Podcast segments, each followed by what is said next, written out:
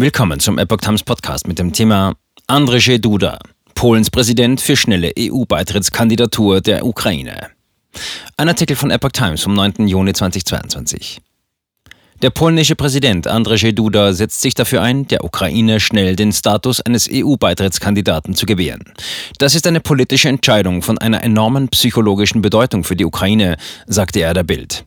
Das polnische Staatsoberhaupt verwies darauf, dass es jetzt nur um einen Kandidatenstatus gehe. Von diesem Status bis zur Mitgliedschaft ist es ein langer Weg.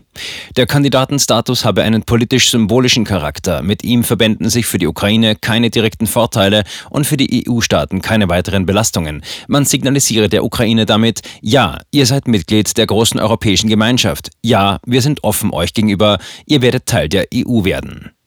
Mit einer Ablehnung des Kandidatenstatus sage man den Ukrainern, ihr seid nicht Teil unserer Gemeinschaft, ihr seid Teil eines fernen Ostens, kommt uns nicht näher, wir verurteilen euch zur russischen Einflusszone. Die Ukrainer aber wollten zu diesem gemeinschaftlichen Europa gehören, das offen und demokratisch ist. Und da die EU beim Wiederaufbau ohnehin helfen müsse, sollten wir der Ukraine den Kandidatenstatus geben, sagte Duda. Des Weiteren sprach sich der polnische Präsident erneut für eine konsequente Sanktionspolitik gegen Russland aus, auch wenn darunter die Polen in Form von Inflation und hohen Energiepreisen zu leiden hätten.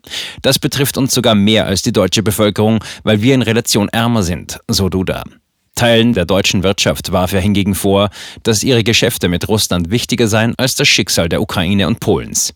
Wir hören, dass ein Großteil der deutschen Wirtschaft, die ja sehr stark ist, weitere Geschäfte machen will, sagte das polnische Staatsoberhaupt.